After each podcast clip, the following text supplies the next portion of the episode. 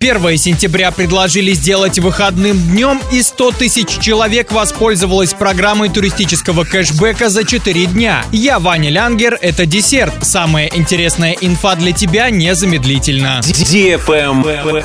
News. Депутат Госдумы Султан Хамзаев обратился в Министерство труда Российской Федерации с предложением сделать 1 сентября, День знаний, выходным днем. Как отметил депутат, для многих россиян 1 сентября становится настоящей эстафетой. В этот день родителям нужно успеть отвезти ребенка в школу, самому отправиться на работу, а вечером устроить праздник. Султан Хамзаев считает, что подобные дни очень важны для жителей страны и государство должно обращать на них внимание. Со стороны государства мы должны акцентировать внимание, чтобы такого рода желание родителей поощрялось, а где-то выходной день был стимулом и мотивацией родителя уделить внимание своему ребенку и не только первокласснику. В вопросе укрепления семьи и традиционных ценностей мы должны обращать внимание на важные даты в графике миллионов граждан, отметил Султан Хамзаев. Правильный чек. Чек-ин. Идете в школу и хотите запомнить этот день на всю жизнь, тогда вам непременно нужно посетить киноцентр Орск, в котором 1 сентября в 11.00 и в 14.00, а также 4 сентября в 13.00 состоится детское развлекательно-познавательное шоу «Фиксики идут в школу». Вас ждет интерактивная программа с задействованным экраном, обучающий материал для детей, научное шоу, игры с аниматорами, просмотр мультфильма. Билеты можно приобрести в кассе киноцентра. По вопросам групповых посещений звонить по номеру телефона плюс 7 922 803 22 52. Знай больше, будь первым. Приходи в киноцентр Орск. После линейки все в киноцентр Орск.